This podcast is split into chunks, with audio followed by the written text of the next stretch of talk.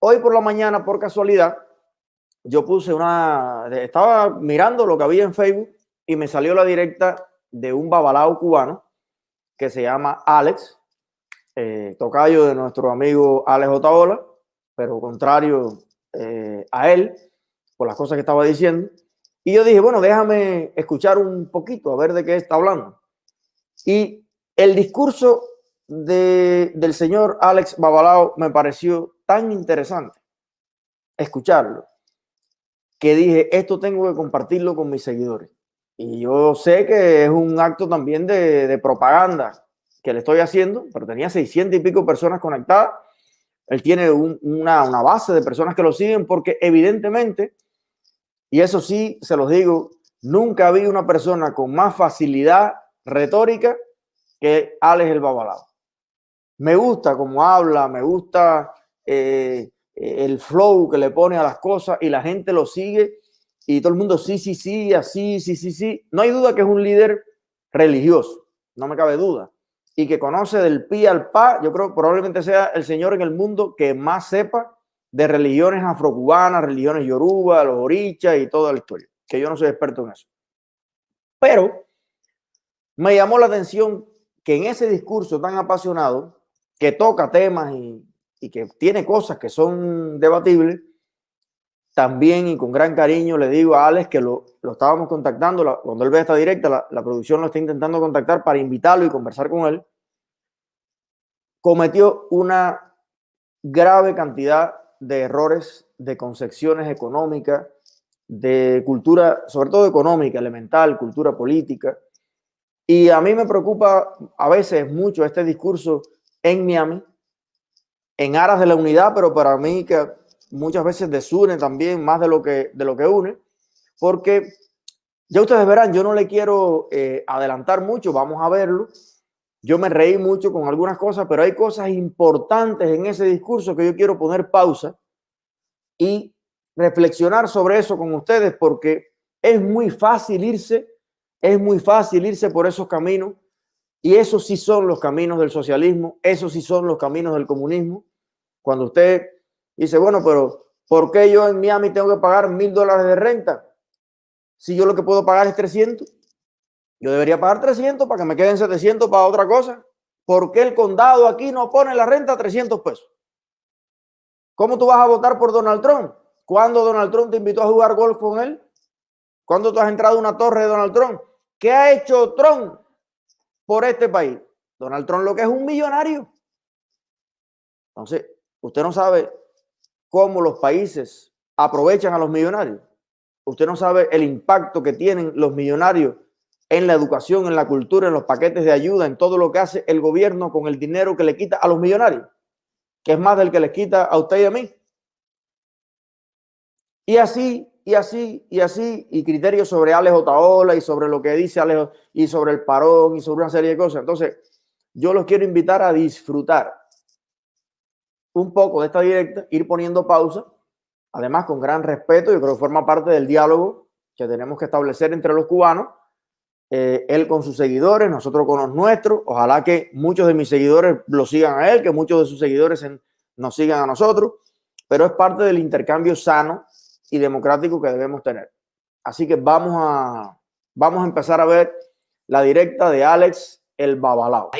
Bueno, en Oberoso la ira conllevó a que la persona perdiera su vida. En Oberoso la ira conllevó a que nos pusiéramos brutos y el sistema de adivinación colapsara y que nosotros nos fuéramos en ese terrible voz para llegar a lo más profundo de los secretos, para ahí encontrar una voz bautizada como padre que nos diera un buen consejo. Familia, esto no es nuevo que la problemática de Donald Trump o del presidente que hasta ahora no está en su lugar porque según dice que hicieron trampa. Aquí la trampa no detona por problemas. Yo no he visto a nadie, a nadie, a nadie salir para la calle y decir que tenemos que detener esta trampa porque el coronavirus o la epidemia se va a acabar. Cuando yo miro y yo observo, eh, esto hay que detenerlo porque Cuba va a seguir igual. Esto hay que detenerlo porque los aviones van a seguir para Cuba.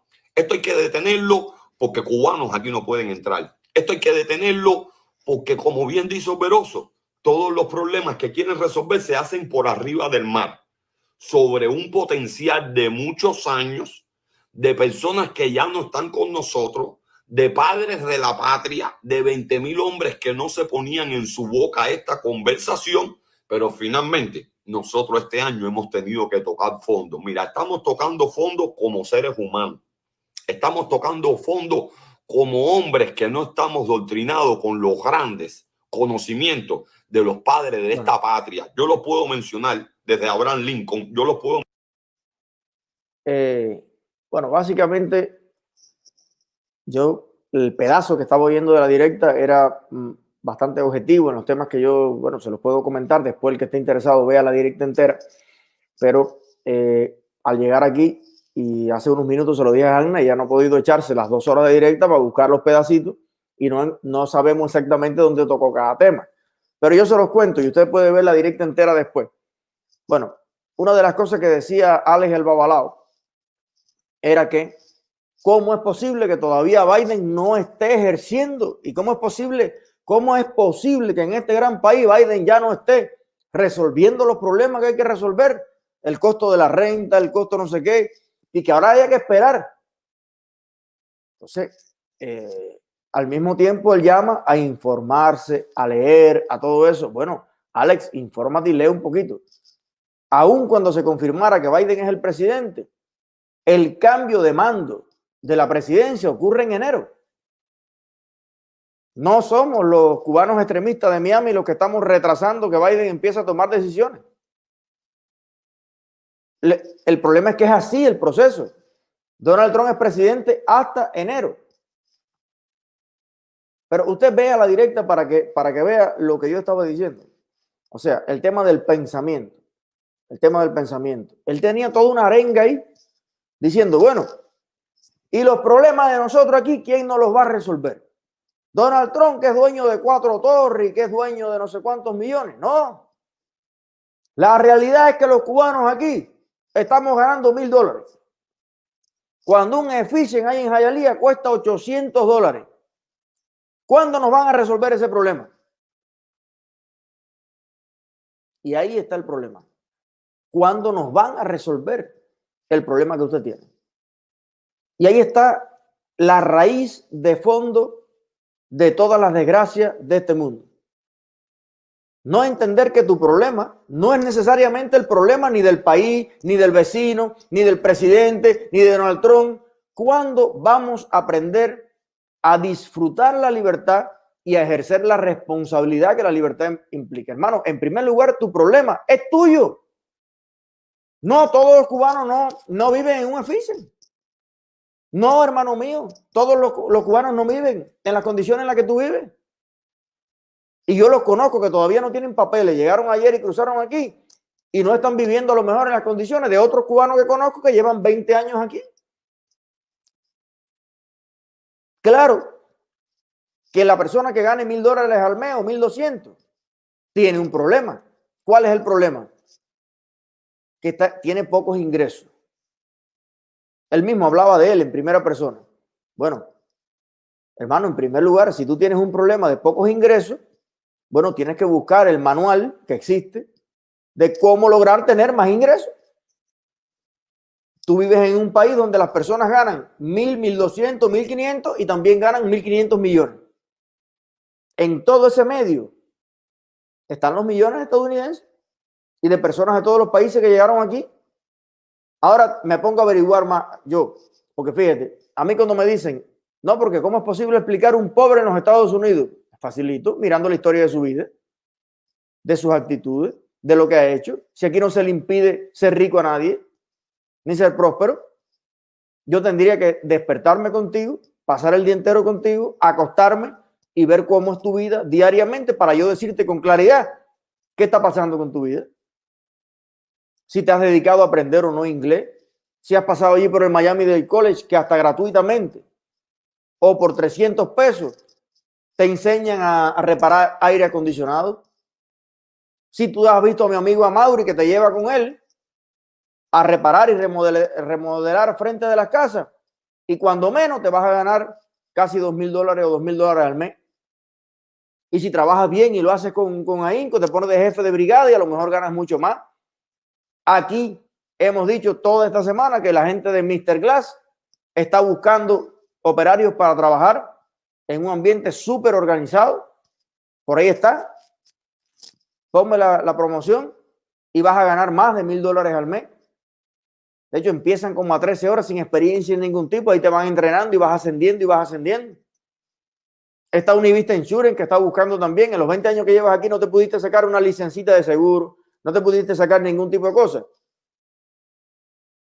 Pero aparte, déjame decirte que yo conozco unos cuantos babalaos y no son precisamente los que más mal están en este país.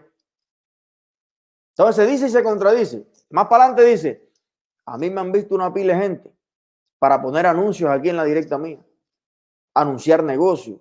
Pero espiritualmente yo no soy de los que hago esto. Bueno, usted tiene una pésima eh, educación financiera y, y matemática.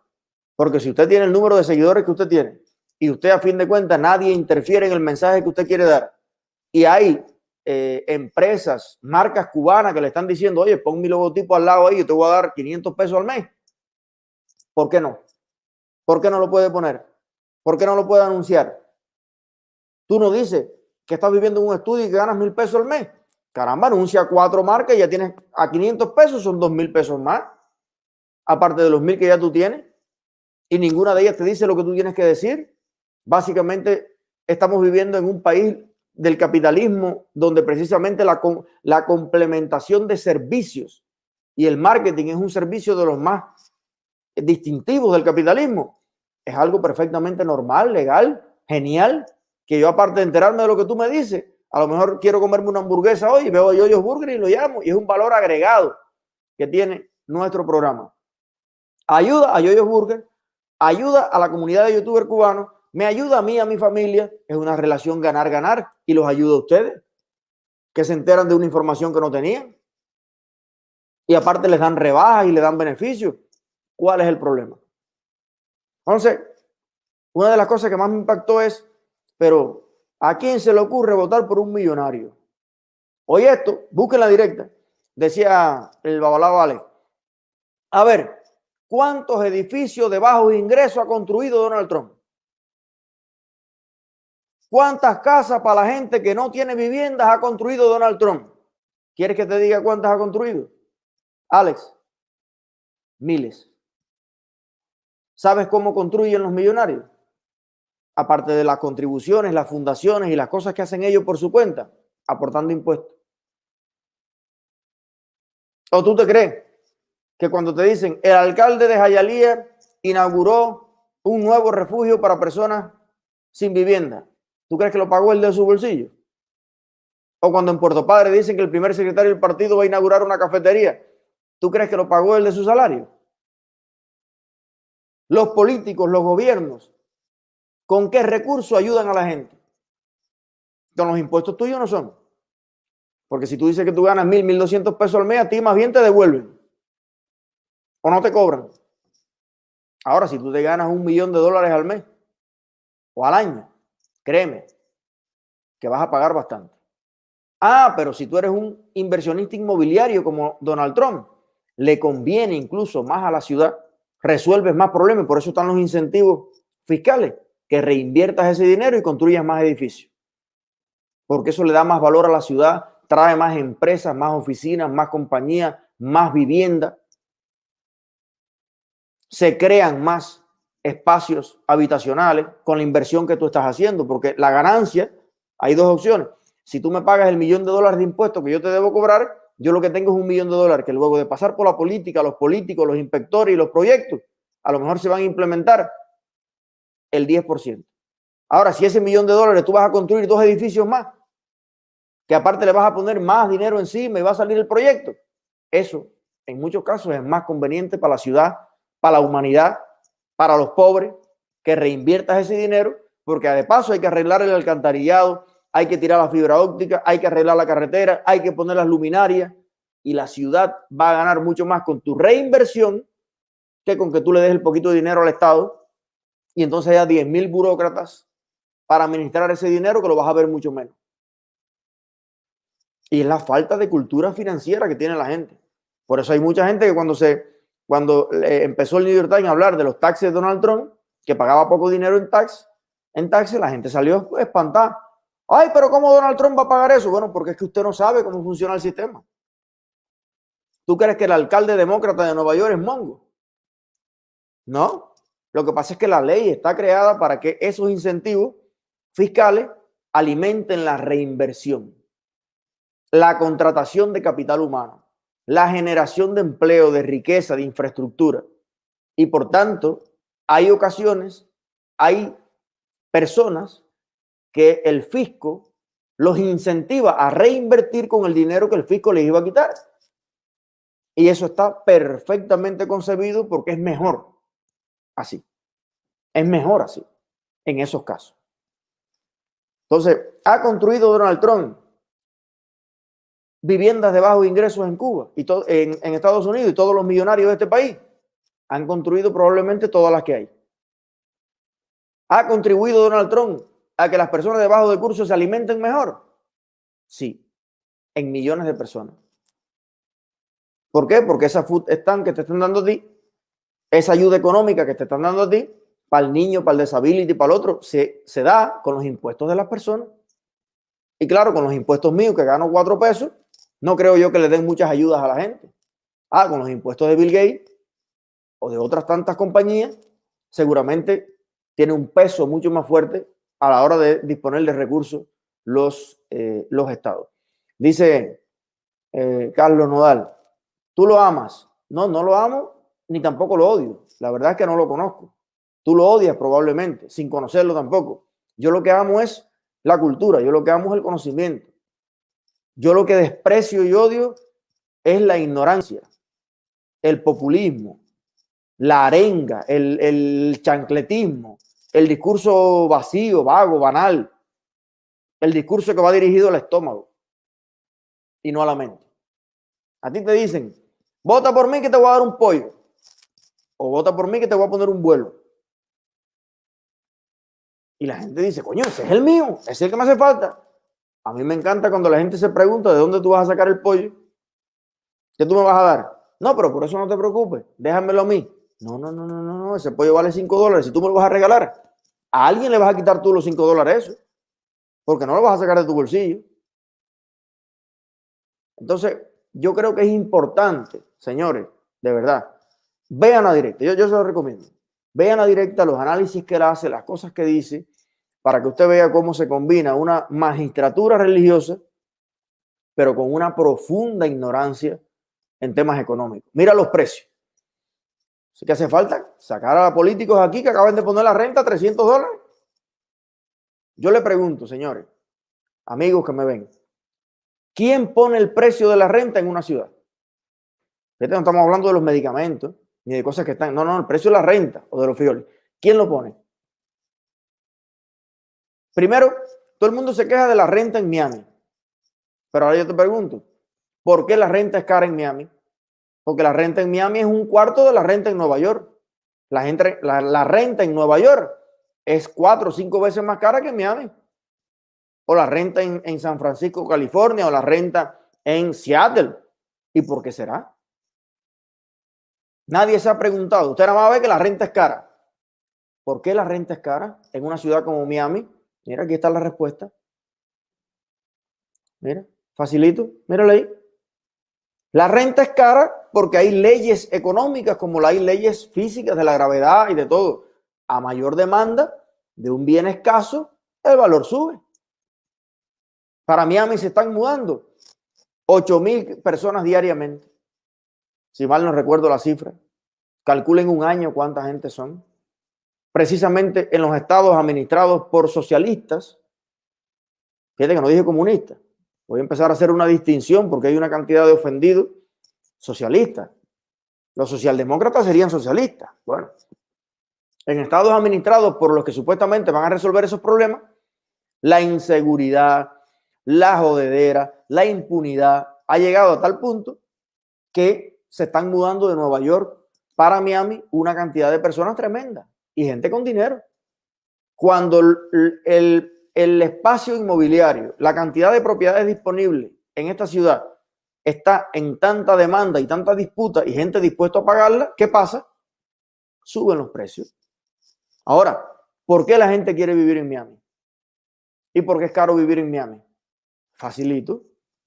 Múdate para un estado del centro de los Estados Unidos o múdate para una ciudad pequeñita a tres horas de Miami.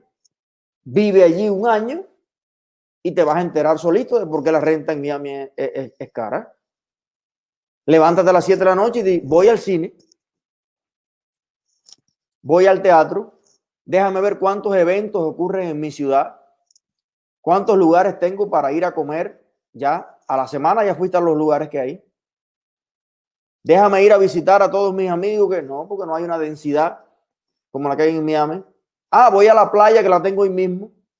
Voy allí a, eh, lo mismo estoy en un centro financiero como los Brickell o el Downtown que me voy a, Los Cayos, que me voy a tal lado, que hay un club de motos por aquí, que hay un club de carros por allá, que los otros hacen expedición por aquí, que hace, mira, Miami es caro porque Miami es una ciudad de tres pares. Miami es una ciudad donde hay de todo, una ciudad cosmopolita, una ciudad, una ciudad con todo lo que lleva una ciudad. si usted quiere vivir en una ciudad con todo lo que ofrece la ciudad de Miami, mira, es más caro que vivir en Dacotica, que somos cuatro vecinos, el puesto de repartir el periódico y la parada del ómnibus. Es que yo, ¿cuánto vale el alquiler en el Yarey de Vázquez? No existe. Nadie busca prácticamente un alquiler para vivir en el Yarey de Vázquez. ¿Por qué? Porque no hay industria, no hay empleo, no hay trabajo. La gente del Yarey nos está moviendo para todos lados. Cerraron hasta la escolita de Congo adentro. No hay ni niños ahorita. Se han ido todos los jóvenes. Ahora, ¿cuánto vale el alquiler en Miramar? En La Habana. Por poner un ejemplo. ¿Cuánto vale el alquiler en El Vedado? Entonces usted no puede ponerle el alquiler en El Vedado al mismo precio que el alquiler en Manaca. No puede usted poner el, alquiler en Miami al mismo precio que el alquiler en eh, los campos de, de, de Iowa. Porque yo me levanto en Miami, cojo el carro y a 10 minutos estoy viendo el mar, los barcos, las marinas, me siento en un lugar a tomarme un trago, invito a la Jeva a subirme en una torre, veo una vista increíble, por 23 dólares me monto en un barco y le doy un tour a toda la vuelta a todas las casas de los millonarios que por lo menos las disfruta, sueña y dice a lo mejor un día yo llego por ahí, me voy para la playa con el perro, con el gato, me tiro al agua. Ahora, cuando yo me tiro por la mañana y lo que veo es un campo de maíz al frente, hijo de mi vida, eso no cuesta lo mismo. No cuesta lo mismo. Y es que acabemos de entender de una vez y por todas los cubanos que estamos en todas partes del mundo que las cosas tienen una lógica.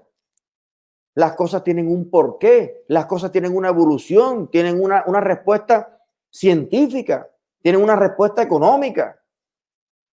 Porque eso es uno de los males del comunismo. El comunismo se cree que tú puedes llegar a ir contra las leyes de la naturaleza, contra las leyes de la economía, contra las leyes de la propiedad, contra las leyes de los bienes y raíces, contra todo en la vida.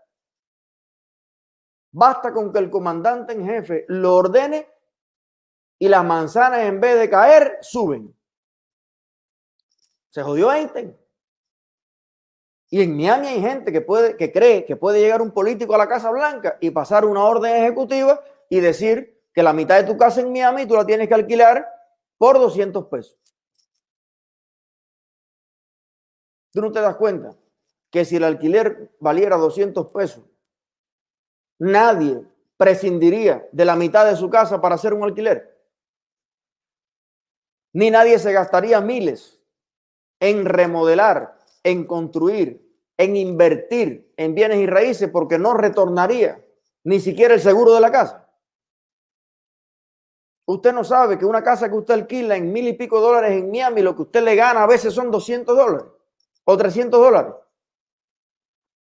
Porque entre el condominio, el morgue de la, de la propiedad, el seguro de la, de la propiedad, la asociación de no sé qué cosa, lo que te quedan son dos pesos. Que más bien la gente lo que compra es para que vaya la propiedad con los años pagándose y a lo mejor valuándose un poquito y tener ahí una alcancía, un recurso que le gale a los hijos y a los nietos. Entonces, si usted siempre ve el mundo con la perspectiva victimista de que está el planeta contra usted, Estados Unidos contra usted, y usted es la víctima que no puede hacer nada por usted mismo. Usted lo que tiene que esperar a que salga un presidente que le prometa que va a resolver por usted todos los problemas que son de usted. Déjame decirte, quien quiere comprar tu libertad, empieza comprándote tus problemas. Anota que esto va a prueba. Anota que esto va a prueba. Este canal, esta directa, ya vale la pena que usted le escuche, nada más que por esta frase que le estoy diciendo, para que sepas identificarlo en la vida. Quien quiere quedarse con tu libertad, empieza comprándote tus problemas. Marido, mujer, dueño de una empresa, eh, quien sea. Cuando usted escuche a un político o a un marido o a quien sea decir, oiga, usted no tiene que hacer nada. Déjemelo a mí en las manos que si usted vota por mí, si usted se casa conmigo, usted no va a tener más problemas ni en las uñas, ni en el pelo, ni en ningún lado, porque yo te voy a garantizar absolutamente todas las cosas. Yo te compro tu problema. No se lo venda. No se lo venda. Nuestros problemas son nuestros. Ese es un patrimonio personal que tenemos. Usted no sabe la importancia que tiene en la vida que usted no venda, ni regale, ni preste sus problemas. Sus problemas son suyos. Y los problemas de otros son de otros. Y hay un contexto, por supuesto, que puede ser más favorable, menos favorable, si sube la gasolina, si baja la gasolina. Eso cambia las cosas, pero a lo mejor sube la gasolina y baja la carne de puerco. Siempre habrán mil variables que recombinarlas y sacar lo mejor de ellas. Pero usted nunca renuncia a ser el dueño de sus problemas. Mientras usted sea el dueño de sus problemas, usted va, a ser el dueño de su libertad, de su vida, de su opinión, de sus decisiones. El día en que usted le venda los problemas a los demás, terminó su libertad. Se lo digo yo, cubano, nacido en Cuba, donde hay 11 millones de personas que le vendieron el problema a Fidel Castro. Fidel Castro le compró el problema a los cubanos. ¿No tienen agua en Santiago de Cuba? Yo me voy a encargar de eso. Resulta que hace 61 años que a ningún cubano se le ocurre juntarse con todos los demás cubanos y hacer una ponina y comprar un pozo de última generación. No hay calles en el Yaray de Vázquez que sirvan. El Partido Comunista te compra ese problema, te compra los bonos. Hace 61 años que no se nos ocurre a todos los hijos del Yaray juntarnos para echarle el asfalto a la entrada de la Rebalosa. Así era cuando la gente podía resolver problemas. Yo me ofrezco hoy para echarle el asfalto a la entrada de la Rebalosa. Pablo, el hermano Yogi, se ofrece para reparar las casas a los viejitos, porque es lo que él hace aquí en Estados Unidos, es experto en eso. Jainier, que está por aquí, se ofrece para crear un comedor para la gente. ¿Y sabes qué? como ya vendimos los problemas, ahora no nos los quieren devolver. Porque si nos devuelven nuestros problemas, nos estarían devolviendo nuestra libertad. La libertad no se gana cuando te dan las soluciones. La solución es el pescado. La libertad se gana cuando te dan la vara. Para que tú mismo vayas cada vez que lo quieras, cada vez que lo necesites y pesques tu pescado. Y esa para mí es la clave del pensamiento liberal capitalista o la clave del pensamiento opresivo comunista. ¿Tú quieres ser el dueño de tus problemas o tú quieres vender tus problemas? Pero los problemas se van junto con la libertad. Quédate con tus problemas o transfiérelo al, al sistema, a la salud, a Biden o a Trump. No, yo quiero ser el dueño de mis problemas. Yo quiero enorgullecerme al final de mis días de ver cuántos problemas yo pude resolver. Esa es la enseñanza que yo le voy a dejar a mis hijos y a mis nietos. Siéntese aquí. Le voy a explicar cómo yo resolví tener esa casita. Cómo yo pude tener esa finquita. Mira, a mí me pasó esto y yo tomé esta decisión y me salió mal porque yo pensaba que por aquí estaba bien, pero me equivoqué y me pasó esto. Esa es la experiencia. Pero si usted le vende todos sus problemas al Estado, usted nunca va a aprender a resolver ningún problema. ¿Te das cuenta? No acumulas el capital más importante que puede tener un ser humano, que es la experiencia de cómo resolver ciertos problemas. Cuando los cubanos le entregaron al Estado la capacidad de producir café y de venderlo y comercializarlo, jamás en la vida los cubanos volvimos a tener café todos los días. Cuando los cubanos le vendimos al Estado el problema de producir azúcar, nos quedamos sin azúcar. Hoy estamos importando azúcar. Y así, y así, y así con el helado, con la carne, con los huevos, con la leche, con el pescado, con el plátano, con todo. Porque le vendimos el problema. De hecho, ni siquiera se lo vendimos, se lo regalamos. O se lo intercambiamos por vaselina. Por un discurso agradable a nuestros oídos. Vamos a ser dignos. Vamos a emanciparnos. Vamos a ser profundos y espirituales Vamos a ser cultos. Bueno, lo que somos es tremendos como mierda, la inmensa mayoría, que ni sabemos nada en Cuba, ni sabemos nada en Estados Unidos, ni sabemos nada en buena parte del mundo. Porque llevamos 61 años sin acumular la mínima experiencia de cómo resolver los problemas. Y así salimos para los Estados Unidos, nos echamos 20 años aquí y estamos desarmados. No tenemos herramientas, no tenemos alicate, serrucho, martillo psicológico para enfrentar los problemas y resolverlos. Entonces aquí estamos cayendo en lo mismo que cayeron en los 60 y en el 59 la gente. Vamos a apoyar la revolución, que es la que nos va a bajar la renta. Nos va a poner, vaya, la comida más barata del planeta está aquí. La comida más barata del planeta, esa libre de pollo Aquilera, esa libra de, carne, eso no es, a veces sube un poquito la carne reba, aunque, señor, vaya a comprar carne en Noruega. No invente más, yo estuve allí. Vaya a comprar carne a Suecia, de red, de primera, para que usted vea lo que vale. No me diga más que aquí, no, la comida más barata del planeta está aquí en Estados Unidos y está en Miami. En Miami usted tiene la croqueta, el plastalito guayaba, el café con leche, el tamal a peso y pico. No me diga que no, porque le voy a dar el teléfono del tamalero para que le lleve los tamales y tamal con carne a peso y pico. ¿Qué, carajo más tú quieres? Ganando el salario mínimo, ocho pesos y pico al día, con una hora de trabajo, me como yo cuatro tamales con chicharrón y aguacate. Señores, la vida en realidad es en gran medida un proceso de resolver los problemas.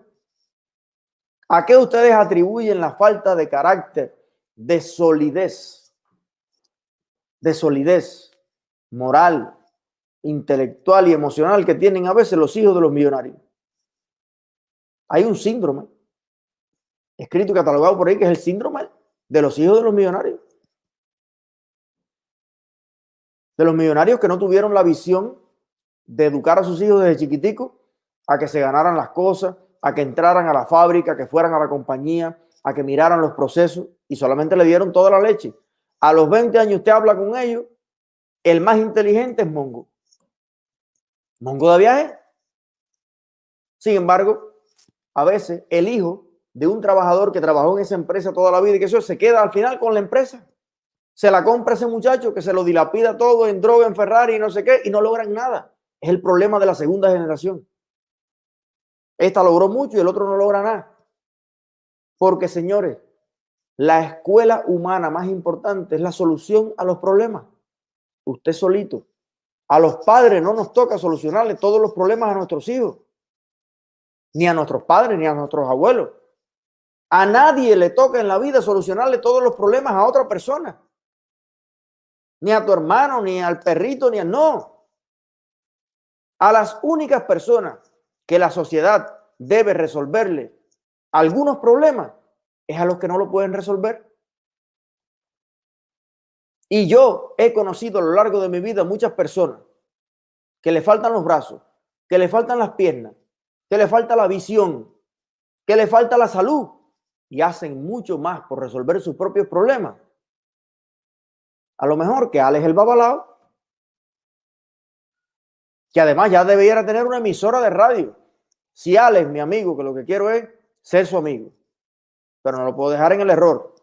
Las cosas que yo le puedo aclarar y a lo mejor él me puede enseñar a mí de religiones afrocubanas, que es un tema que me encanta. O sea, quisiera aprender más de eso. No lo sé realmente, pero podemos hacer un intercambio. Yo puedo llamar a amigos míos que trabajan en la radio para que tenga un programa de radio. Porque existe un nicho grandísimo por cultura, por religión, por tradición de cubanos que creen en las religiones afrocubanas. ¿Por qué no puede Alex el Babalao tener un programa de radio a las 7 de la mañana que nos diga cómo va a ir el día, la letra del día, si eso existe, no sé, eh, más o menos, eh, si está nublado, eh, para dónde debe usted mirar, los mitos, las tradiciones, lo que le dé la gana, y que ponga anuncios. Transmita su fe religiosa, pero pague la renta también. Porque pasa como los intelectuales y la gente que estudió marxismo-leninismo en Cuba. No, yo quiero enseñar marxismo-leninismo. Ya, ¿Y con qué vas a pagar la renta? Eh, no, pero es que yo lo que estudié es marxismo-leninismo. No, mi hermano, tienes que limpiar el culo un viejo. Tienes que batir mezcla. Tienes que pintar paredes si hace falta, porque el problema está en que el mercado para aprender marxismo-leninismo aquí es muy reducido. Bueno, ¿por qué? Porque eso no sirve para un carajo. Es la realidad. Mira, estudia pintura, remodelación, eh, esto, lo otro, no sé qué, porque es lo más práctico, lo que la gente necesita. Aunque sea tamales, vende tamales. Ah, no, pero yo quiero vivir de filosofía marxista-leninista. Bueno, pues te vas a morir de hambre y vas a pensar que los Estados Unidos es el, mejor país, el peor país del mundo. Vas a pensar que Miami es una ciudad déspota. Vas a pensar una pila de cosas. ¿Por qué? Porque el tema es que tú no te quieres adaptar. Tú quieres imponerle al mundo y que el mundo te resuelva todos tus problemas. Un conocimiento particular, específico, circunscrito a un tipo de cosas que ya no existe ni siquiera en el mundo que ya la humanidad pasó por ahí y lo dejó atrás hace rato, gracias a Dios, buena parte del mundo. Entonces, la capacidad, señores, y voy, voy a poner el link para conversar con ustedes porque hoy es una directa inspiracional de lunes, una directa motivacional. Darwin, cuando yo estudiaba biología y que yo era además competidor duro de biología, eh, a mí me gustaba mucho el tema de la evolución. Todo esto es, eh, bueno, los eslabones perdidos en la cadena evolutiva, que son dos, el paso de coacervado a célula, ese aliento de vida, se ha tenido todos los materiales y no sale la célula de ahí, viva. Y por otro lado, bueno, los cráneos en transición, o sea, se sabe las diferentes etapas del desarrollo evolutivo de lo que es hoy el hombre moderno, desde los primates antiguos, pero no se ha encontrado cráneos en transición entre un Homo sapiens un Homo erectus. Un tal, bueno, hay diferentes cosas interesantes. Pero una cosa súper interesante, darwiniana, es el tema de la selección natural. Y aunque vivimos en sociedades tremendamente eh, sociales, incluso en los Estados Unidos, aquí hay millones de programas sociales que se gastan, un solo programa social en Estados Unidos se gasta el PIB de algunos países europeos con todo el respeto y la admiración, pero si hablamos de números, eh, hay un desconocimiento muy grande en el mundo entero de los trillones que se gasta este país en asistencia social. Pero bueno, la cuestión está en que aunque socialmente se ha equilibrado mucho las cosas, déjenme decirle una cosa, la selección natural no se ha acabado. La selección natural existe. La selección natural tiene un peso tremendo en nuestras vidas.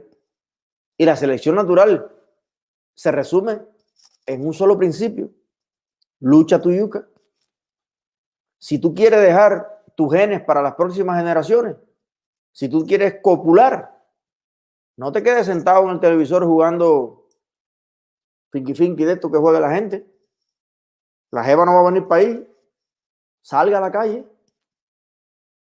converse, aprende a bailar, invita a la gente un helado, hembra, varón, el que te guste, o ambos los dos juntos, lo que tú quieras, pero depende de ti. Si usted quiere tener más ingresos, si usted quiere tener más rentabilidad, supérese. A veces no está incluso la clave ni en trabajar más.